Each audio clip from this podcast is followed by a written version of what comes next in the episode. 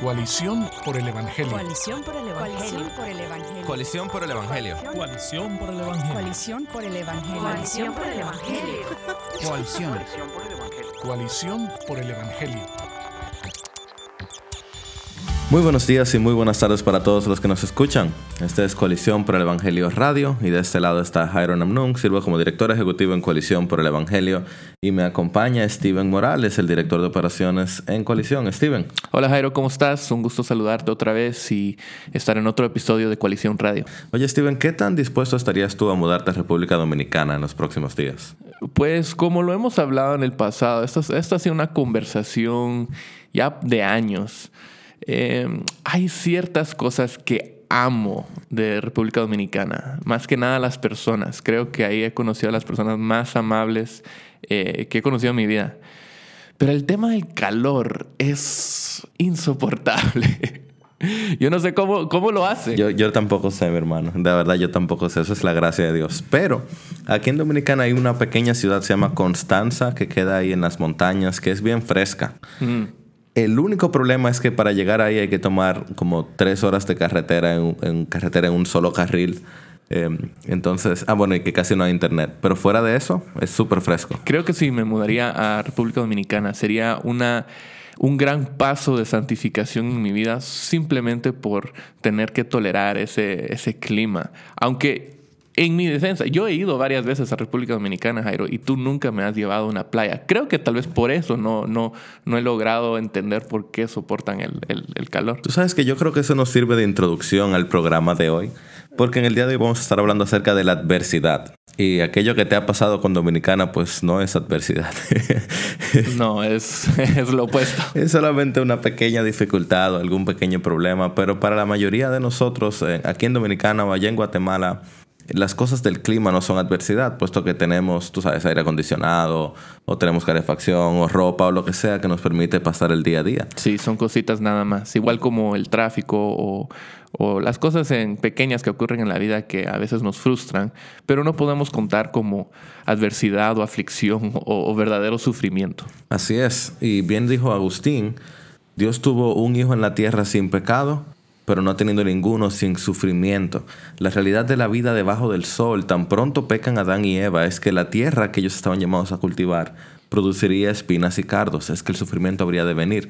Y pasamos un poquito hacia adelante y aquel aplasta serpiente que se le había prometido a Eva en su descendencia, que seguro ya lo pensaba que iba a ser Caín, termina matando a su hermano Abel, causando un sufrimiento mucho mayor que las espinas y cardos pudieron haber producido en su principio. Con esto queremos decir entonces que definitivamente en la vida cristiana habrá sufrimiento o en palabras del Señor, en el mundo tendréis aflicción. Quiero hacerte esa pregunta a ti, Steven, que estás pastoreando allá en Guatemala. ¿Qué ha hecho el, ver a las ovejas ya por dos años, el ver a las ovejas sufrir, eh, pasar por aflicción, por adversidad? ¿Qué ha causado en ti? ¿Qué ha movido en ti? Pues sabes, Jairo, una de las primeras cosas eh, que aprendes en el ministerio pastoral es que el ministerio pastoral realmente es, es dos cosas. Es eh, lidiar primero con tu propio pecado, eh, con tu propio tus propias aflicciones o sufrimiento eh, y cómo manejas eso con, con, en tu relación con el Señor. Pero la segunda cosa es lidiar con, con, el pecado, con las aflicciones de los demás, ayudar a otras personas a, entender su sufrimiento, a entender lo que está pasando a, su alrededor o lo que está pasando en su mismo corazón a la luz del Evangelio no, no recuerdo quién lo dijo primero, pero eh, recuerdo la, el, refrán muy conocido de que el, ministerio no es resolver los problemas de las personas, sino apuntar a la única persona que realmente los puede resolver o que realmente nos puede dar esperanza en medio de nuestras aflicciones. Y, en realidad el ministerio no va mucho más allá de, de eso. Nuestra tarea es ayudar a las personas, eh, porque todos están eh, sufriendo de un modo o de otro, todos están eh, lidiando con alguna, for alguna, alguna forma de, adversidad en sus vidas, algunos más que otros, especialmente considerando lo que hemos visto en, en, en las últimas semanas en, Las Vegas, con los desastres naturales también en México, en Puerto Rico, que, perdón, en Puerto Rico y en, Flor en Florida. Y estas cosas han sido... traen, traen a nuestra mente, nos hacen pensar grandemente en lo que está pasando a nuestro alrededor y como cristianos, no solamente como pastores, pero como cristianos, ¿qué deberíamos hacer a la luz? ¿Cómo deberíamos apuntar al Evangelio eh, en medio de estas situaciones? Así es, y podemos decir que entonces debajo del sol, como tú decías, siempre vamos a encontrarnos con aflicción, a veces de manera de, problemas naturales, de desastres naturales y todo eso, pero a veces tiene más que ver con cosas que nos suceden a nosotros en nuestro corazón. Eh, eh, tú sabes, decepciones, traiciones, pecados de otros hacia nosotros o pecados de nosotros hacia otros. Y cómo reaccionamos en cuanto a ese calor que llega a nuestras vidas, nuestras vidas, perdón, tiene mucho que ver con cómo entendemos el Dios que lo envía o lo permite. El hecho que podamos crecer en la adversidad tiene mucho que ver con que nosotros entendamos el propósito que Dios tiene en la adversidad. Y es por eso que en esta ocasión eh, tuvimos el privilegio de conversar un poquito con Josué Barrios. Es un hermano de Venezuela, vive en Mérida, Venezuela. Eh, joven, pero el Señor lo, lo ha ido usando a través de los años y lo ha ido preparando mucho más maduro que su edad. Él también sirve aquí en Coalición por el Evangelio como asistente editorial y ha estado involucrado en el ministerio en Internet por muchos, muchos años. Seguro muchos de ustedes lo conocen. Entonces, en este, en este, en este momento tenemos el privilegio de escuchar un poquito de la, de la mente de Josué y escuchar un poco lo que Dios ha ido haciendo en su vida a través de una conversación que el Señor me permitió tener con él hace poco tiempo. Quédense con nosotros en Coalición Radio. Josué, ¿cómo uno define adversidad? ¿Cómo uno pudiera hablar de la adversidad? Nosotros podemos hablar de la adversidad hablando de que es una situación muy desfavorable, es una situación contraria a la situación en la que quieres estar. Es, es mucho más que una dificultad o un simple obstáculo, es una acumulación de varios de ellos, es algo que, que te agarra por completo desprevenido y que rompe bastante con tu día y que rompe bastante con tus planes y que rompe bastante con lo que tú querías hacer. ¿Cómo podemos diferenciar esto de adversidad versus obstáculos? ¿Cómo tú separas uno del otro? Yo creo que podríamos hablar en relación a la profundidad. Eh, un obstáculo es algo que eh, sabes que puede aparecer, mientras que las adversidades muchas veces se toman por sorpresa y traen consecuencias que pueden ser mucho más grandes de lo que tú te esperabas. Sí, así es. Y en parte podemos hablar de que las adversidades tienden a tener una serie de obstáculos Sí. de por medio, ¿cierto? Sí. Por lo menos el huracán que hubo en Puerto Rico hace poco es una adversidad muy grande y es una adversidad que trae muchísimos obstáculos y que fue totalmente desprevenida. Tú no te esperabas hace unos meses atrás que algo así tan terrible ocurriera. Así es, y de paso, eh, vale decir que estamos orando por Puerto Rico, hemos estado Sí. orando y que por favor a quienes nos escuchan no se olviden de Puerto Rico, Amén. que lo peor no ha pasado todavía. Diciendo eso entonces, ¿qué ha sido para ti, Josué, una adversidad? Wow. Para empezar, mis adversidades y dificultades han sido muy suaves y muy ligeras en comparación a la de muchos cristianos y muchos creyentes, pero un momento de particular adversidad en mi vida fue el año pasado. Quería casarme con Ariane, quien ahora es mi esposa, y planificar una boda en el país con la inflación más alta del mundo no es algo sencillo. Este, buscar un lugar donde vivir, buscar cómo, cómo formar una familia, fue un momento de mucha, mucha adversidad, pero Dios es fiel y Él nos sostuvo en medio de eso y Él mostró cómo Él tiene poder para responder nuestras oraciones conforme a su voluntad soberana, mucho mejor de lo que nosotros esperamos. O sea que en ese proceso de matrimonio o de buscar el matrimonio, se encontraron con la adversidad en el sentido de encontrar dónde estar, dónde vivir, cómo sostenerse económicamente, ¿no es cierto? Sí, ¿Tú crees que hay lugares donde hay mayor propensidad a la adversidad que otros? Sí no. Eh, a primera vista, por, por ejemplo, eh, podría parecer que hay lugares donde sí hay mayor adversidad que otros. Pero las adversidades vienen de la noche a la mañana. La gente en los países más desarrollados también tienen cáncer, también se enferman de enfermedades muy terribles. La adversidad no se le escapa a nadie. Toda persona en el mundo en algún momento va a sufrir alguna adversidad. Y los cristianos debemos estar preparados para eso. Los cristianos tenemos un consuelo para cuando eso ocurra. Qué consuelo, así de introducción. que Dios nos ama tanto que Dios es su Hijo. Y sabemos entonces que el que no escatimó a su propio Hijo, sino que lo entregó por todos nosotros, ¿cómo no nos va a dar también con él todas las cosas? En la cruz Dios revela cuánto nos ama y al mismo tiempo revela cuán justo es Él. Podemos confiar en Él. Así decía el teólogo Agustín en el siglo I, que Dios tuvo un hijo en la tierra sin pecado, pero nunca ha tenido uno sin sufrimiento. Y así como parte de esta conversación debemos recordar el hecho de que el mismo Cristo, perfecto y sin pecado, sufrió y sufrió hasta la muerte. De hecho, sufrió más que ningún otro ser humano, a pesar de que no cometió pecado. Por tanto, debemos tomar en cuenta, y te hago esta pregunta, Josué, ¿qué tiene que ver el pecado con la adversidad o con el sufrimiento? ¿Qué tiene que ver el pecado con la adversidad o el sufrimiento? Bueno, eh, entendemos que en cierto sentido, este muy amplio, pero en cierto sentido podemos decir que el sufrimiento y, y muchas adversidades vienen a ese mundo producto. Prácticamente todo el sufrimiento viene producto de, de, de la entrada del pecado. Vivimos en un mundo caído, vivimos en un mundo contaminado. Dice Romanos 8 que la tierra, la creación gime con dolores de parto hasta ahora.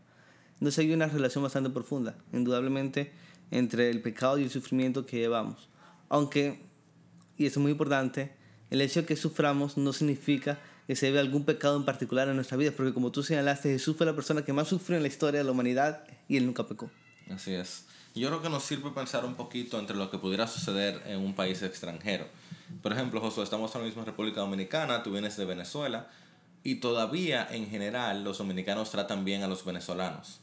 Aunque han llegado muchos, muchos debido a la situación que está sucediendo en su país, el dominicano todavía trata al venezolano de buena manera. Siendo venezolano no por ser extranjero, eh, no tratan bien. El haitiano, por su parte, es muy maltratado y hay mucho racismo y, y toda una historia complicada en nuestro país con Haití. Entonces, un individuo por ser haitiano, con toda probabilidad un dominicano lo va a tratar peor que si fuera otro dominicano. No por algo que él haya hecho, sino por ser parte de esa nación. En tal sentido, el pecado ha afectado a toda la humanidad. Aunque no necesariamente sea tu pecado el que cause tu sufrimiento, por el hecho de ser un ser humano, tú vas a sufrir debido al pecado. Y eso es parte de lo que llevó a que Cristo sufriera. Cristo sufrió como hombre, como ser humano. Em, como descendiente de Adán, como el segundo Adán, al ser hijo de María también. Sabes que estoy predicando sobre Romanos 8 en mi iglesia y me acabas de dar una excelente ilustración cuando hablé de eso. Estamos aquí para ti, mi hermano. Estamos aquí para ti. Ahora, diciendo eso entonces, ¿por qué tú piensas que necesitamos el sufrimiento? Ciertamente Cristo no lo necesitaba, pero nosotros, Jairo, Josué, quienes nos escuchan, ¿por qué necesitamos el sufrimiento?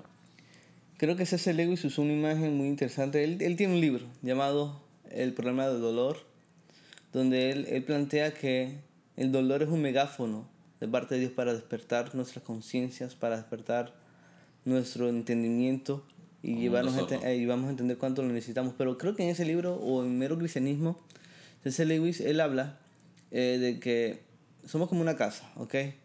Y Dios llega y empieza a quitar las ventanas después la puerta, y cada vez cosas más grandes, el baño completo, una habitación completa, una cosa entera. Y, y puede parecer que está destruyendo la casa, pero en realidad lo que quiere hacer es un palacio de esa casa. De la misma forma, eh, nosotros vemos en Romanos 8:28 que los que aman a Dios, todas las cosas les ayudan a bien, pero hay un propósito. El versículo siguiente dice que es para que seamos hechos a la imagen de su Hijo. Hay muchas cosas que Dios tiene que quitar de nuestras vidas y añadir también a nuestras vidas para que logremos ser para ser transformados al imagen de su Hijo amado. El término de purificar, no sé si el radio escucha conoce esto, purificar significa pasar por fuego. Puros es fuego, algo puro es algo que ha pasado por fuego. Yo no sé si tú has visto algo pasar por fuego, pero aunque se ve bonito de lejos, no se siente tan bien de cerca. Sin embargo, es necesario el que las cosas sean pasadas por fuego, probados por fuego para notar cuál es su verdadero valor y en algunos casos es necesario pasarlo por fuego para darle más belleza, más hermosura. Como Josué nos recordaba ahora, en Mero Cristianismo, C.S. Lewis nos habla de la necesidad de desbaratar, de romper, de desarmar una casa completa con tal de formar algo mejor. Y así traemos un pasaje de la Escritura que es de vital importancia al hablar de la adversidad. Este es Santiago 1, versículo 2 al 5, donde el apóstol nos dice, perdón, donde Santiago nos dice, Tengan por sumo gozo, hermanos míos, cuando se hallen en diversas pruebas, sabiendo que la prueba de su fe produce paciencia, y que la paciencia tenga su perfecto resultado para que sean perfectos y completos sin que nada les falte. Y si a alguno de ustedes le falta sabiduría, que se la pida a Dios, quien da a todos abundantemente y sin reproche, y le será dada. Josué, pasemos unos minutos conversando sobre este pasaje. Lo primero que nos llama la atención es que Santiago nos dice que tengamos por gozo cuando nos encontremos en pruebas. ¿Qué tú crees que está diciendo aquí Santiago? Santiago nos está llamando a entender que debemos tener una perspectiva correcta, porque él dice que ese sufrimiento va a producir en nosotros paciencia y nos va a purificar. Eh, una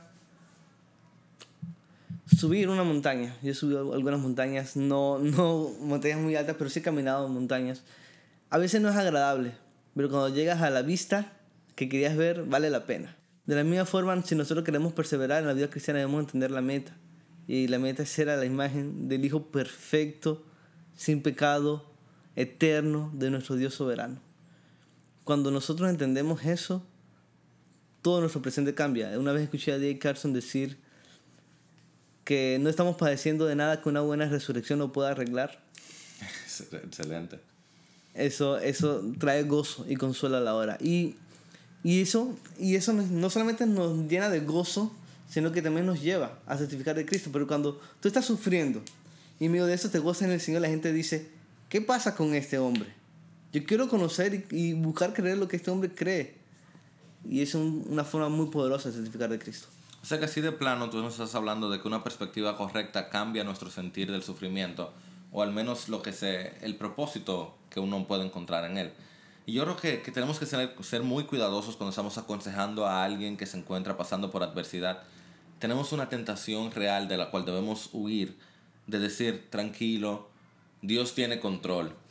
La razón por la cual eso es una tentación es porque eso es una sobresimplificación para el que Sí. lo escucha. Esa es la verdad de absolutamente todo. Y ahí es que descansa nuestra alma, ¿no es cierto? Que Dios tiene control. Sin embargo, solamente decirlo no significa que yo que lo estoy diciendo lo he encarnado y que el otro que lo está diciendo no lo cree.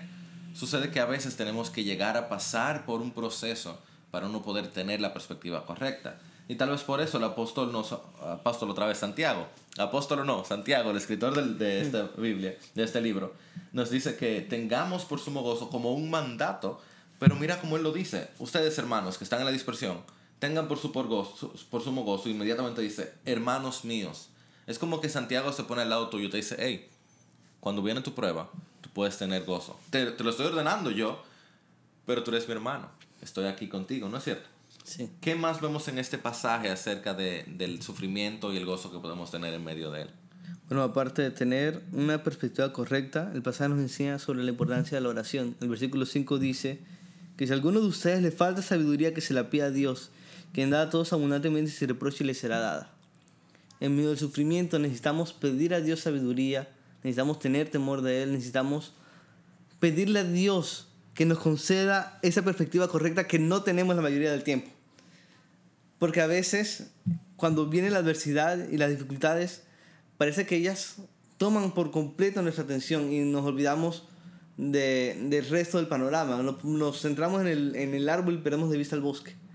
Entonces necesitamos sabiduría correcta, necesitamos entender eh, que esto que estamos pasando es pasajero y que Dios nos está conduciendo hacia la meta que es hacernos más alemán de su Hijo Jesucristo.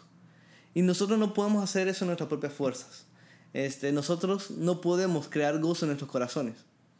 Aunque el Santiago iba a decir al apóstol, aunque Santiago llega y nos dice, tengan por sumo gozo, nosotros no, usualmente no, no tenemos eso, nuestros corazones a veces están secos, a veces están fríos, necesitamos orar a Dios por todo eso.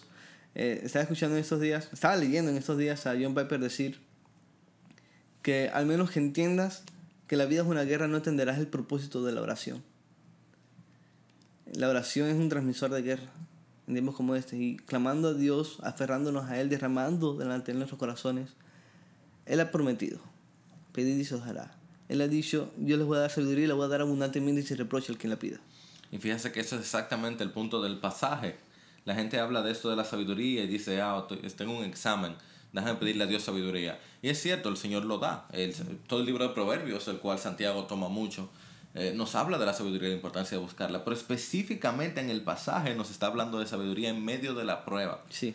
Pero como tú bien decías ahora, Josué, nosotros no podemos producir el gozo. De hecho, el gozo es un fruto del Espíritu. Amor, gozo, paz, paciencia. Amor, Amén. gozo es fruto del Espíritu. Y si te fijas, el versículo 4 nos dice que la paciencia debe tener su perfecto resultado para llevarnos a ser perfectos y completos. ¿Cómo se puede hacer eso sin el Espíritu Santo? No se puede tener un perfecto resultado, un correcto fruto, si no es por el poder del Espíritu Santo. Así que yo creo que Santiago aquí, y creemos ambos, ¿cierto? Que Santiago aquí nos está hablando de que la adversidad y el sufrimiento son métodos idóneos para llevarnos a depender de Dios, para llevarnos a orar y para llegar a tener la perspectiva correcta. ¿Qué piensas? Amén. ¿Piensas que amén? Ah, Amén. como saben, Pienso, pienso que amén. De hecho, hay un pasaje muy parecido a este en el capítulo 5 de Romanos. Dice, justificados pues por la fe, tenemos paz para con Dios por medio de nuestro Señor Jesucristo, porque también tenemos entrada por la fe esta gracia en la cual estamos firmes. Y no, so- y no solo esto, sino que también nos gloriamos en las tribulaciones, sabiendo que la tribulación produce paciencia, esta prueba, y, y en medio de todo eso se dice que todo esto produce amor por el Espíritu Santo que fue derramado en nuestros corazones. Así es. Sin el Espíritu Santo no va a haber ningún cambio verdadero y genuino. Hay personas en el mundo que sufren bastante, pero ni nada de ese sufrimiento los transforma más en la imagen de Cristo porque no tienen el Espíritu Santo, porque no han creído el Evangelio. Y es que el sufrimiento en sí mismo no es. O sea, Dios nos hiere para sanar. No podemos decir que eso es exactamente lo que ocurre en el mundo. Y por tanto, si tú tienes, eh, si por alguna razón estás escuchando este programa y tú no conoces a Cristo, desde ya te queremos decir, el Señor está muy deseoso de herirte para sanarte, pero tú tienes que ir donde Cristo, que es donde encuentras sanación, si no la herida no va a llevar su fruto. Exacto. Y Ahora- yo ya diría algo importante. Este, no necesitamos esperar a tener cáncer o estar en bancarrota o tener un accidente de tránsito para empezar a experimentar un sufrimiento piadoso que nos haga más imagen de Cristo. Cuando yo leo la Biblia y la Biblia confronta mi pecado, esa es una clase de sufrimiento que Dios también usa para hacerme la imagen de su Hijo. Cuando yo estoy orando y Dios no responde mi oración egoísta y, y frustra mis propios deseos para llevar a cabo sus deseos en mi vida, ese sufrimiento también es bueno. O sea, no hay ningún sufrimiento que, el- que Dios desperdicie en la vida del creyente. Así es. De hecho, el, no hay ningún sufrimiento que Él no haya orquestado Amén. en la vida del creyente. Ese es el Dios que tenemos, el Dios que sí genuinamente nos hiere y a veces, amado hermano, siendo honestos, nos hiere profundamente, porque a veces necesitamos una herida profunda, como el cirujano que tienes una bala aquí adentro y él va a meterte la mano y te va a doler mucho más, pero si te deja la bala, te mueres y él está buscando sanarte, está buscando salvarte. El Señor hace eso, aunque en el momento, siendo honestos, uno no siempre sabe por qué. Y eso me trae a otra pregunta, Josué. ¿Por qué, perdón, cuál sería el principal pecado al cual uno pudiera caer a la hora del sufrimiento? ¿Qué piensas? Wow. Este, yo, yo creo que podríamos hablar de, de orgullo. Y el orgullo puede enmascararse de muchas maneras. Cuando yo estoy sufriendo, me parece que Dios esté siendo injusto conmigo y estoy actuando orgullosamente porque estoy creyendo en la raíz de mi corazón que yo merezco algo más. Es una forma de legalismo también. Este, la queja, la, la impaciencia, todos esos pecados pueden aflorar en nuestros corazones con el sufrimiento. El sufrimiento no los pone allí, sino que los hace, hace que se evidencien. Y es por eso que necesitamos aferrarnos a Dios en medio de esas etapas. Necesitamos pedir a Dios que nos guarde de toda cosa mala. Necesitamos pedir como pedía Jesús, eh, como Jesús nos enseña a pedir. Padre nuestro que estás en los cielos, santificado sea tu nombre, venga tu reino. Y más adelante dice, perdona nuestros pecados, como así también nosotros hemos per- perdonado nuestros deudores y no nos metas en tentación. Necesitamos orar a Dios, que el Señor nos llene de su espíritu para que en medio de la adversidad manifestemos el fruto del espíritu. Sabes que tú diste en algo clave al hablar del orgullo, porque algo que sucede constantemente en el sufrimiento es que nosotros decimos, Señor, ¿por qué? ¿Por qué a mí? ¿Por qué me está pasando esto? Hasta nos atrevemos a pensar, yo no me merecía esto. Y en todo eso lo que estamos diciéndole a Dios es, yo sé más que tú. Yo tengo un plan mejor que el tuyo. Mi plan es mejor que el tuyo. Hasta que Dios te habla en medio de torbellino y, te nos dice, quedamos callados. ¿Dónde estabas tú? Y yo quiero decir algo más sobre eso. La semana pasada mi, mi familia eh, atravesamos por una situación complicada eh, que fue bien dolorosa y por la situación que era no podíamos conversarlo mucho ni nada. Pero desde el momento que nos enteramos Em, Patricia, mi esposa y yo estábamos orando de que Señor no nos permitas pecar de incredulidad. Y yo creo que es un pecado también bastante común en medio del sufrimiento y es pensar, o sea, yo lo sé, si hay una cosa en la cual yo encuentro descanso día a día, es en el Evangelio. Yo, yo amo, yo disfruto, yo me predico el Evangelio todo el día, pero yo le decía a Patti y decía al Señor constantemente en oración, Señor, no me permitas pecar de incredulidad. No, no me permitas pensar que en medio de esta situación que yo no entiendo por qué está pasando, que pareciera totalmente contraria a los propósitos que tú has revelado para mi vida, no me permitas pensar que tú no eres bueno, que tú no tienes un buen plan, que tú no has orquestado esto con amor. Así que yo creo que además del orgullo está la incredulidad, que están obviamente atados. Todos los pecados crecen en la tierra del orgullo, eh, pero ciertamente la incredulidad es un pecado del cual debemos huir. Y yo creo que la, la estrategia, José, tú lo has dicho varias veces, es el mismo evangelio, ¿no es cierto? Es que si el Señor le entregó a su Hijo, ¿por qué no nos va a ayudar a conseguir, digamos, una pareja, si es algo que uno está orando y ha tenido dificultad, o un mejor trabajo, o sanarnos de una enfermedad, que Él puede hacerlo si así lo quiere? Más importante, ¿por qué no nos dará también gozo y propósito en medio de eso? ¿Qué piensas? Amén. Este, el Señor, el Dios soberano, que envió a su Hijo para rescatarnos a nosotros siendo pecadores y esclavos del pecado, y que ha depositado fe en nuestros corazones, ¿cómo no nos va a dar esa, cómo no va a sostener nuestra fe? ¿Cómo no nos va a acompañar? Si Él nos ha dado las arras de la herencia prometida, el Espíritu Santo morando en nosotros. Dios nos ha dado más bendiciones de las que nosotros pensamos. Y la clave está, estoy de acuerdo, mantenernos fijos en el Evangelio, teniendo nuestra mirada puesta en Cristo. Porque cuanto más entendemos Juan 3.16, más vamos a entender Romanos 8.28. El versículo, el versículo, y eso se lo escuché decir a alguien una vez, el versículo más difícil de creer en la Biblia no es Juan 3.16, es Romanos 8.28. Pero nosotros lo creemos cuando entendemos el Evangelio. Así es. Recordando una vez más, amado, escucha que Dios tiene un hijo o tuvo un hijo en la tierra sin pecado, pero ninguno sin sufrimiento. Amén. Nosotros somos jóvenes, eh, somos, los dos tenemos un poquito menos de 30 y ya hemos sufrido. Y tú probablemente es que nos estás escuchando, has sufrido bastante a lo largo de tu vida. Pero si estás en Cristo, tu sufrimiento no es sin propósito, sino que ese sufrimiento tiene un propósito final de hacerte más a la imagen de Cristo. Y Dios se dice, tú puedes gozarte en medio de eso. Este ha sido el episodio número 4 de la segunda temporada de Coalición Radio y qué buena conversación, eh, Jairo, que, tuviste ahí con, con Josué. Eh, me anima bastante escuchar eh, esas palabras, esa sabiduría en un hombre tan joven. Así es, gracias a Dios porque Él sigue obrando en nosotros a través de la adversidad y nos lleva a parecernos más a Él. Recuerda que esta es Coalición por el Evangelio Radio. Puedes escucharnos a través de Radio Eternidad y conocer mucho más de nosotros a través de coalición por el evangelio.org. El Señor te bendiga. Coalición por el Evangelio. Coalición por el Evangelio. Coalición por el Evangelio. Coalición por el Evangelio. Coalición por el Evangelio. Coalición por el Evangelio. Coalición. Coalición por el Evangelio.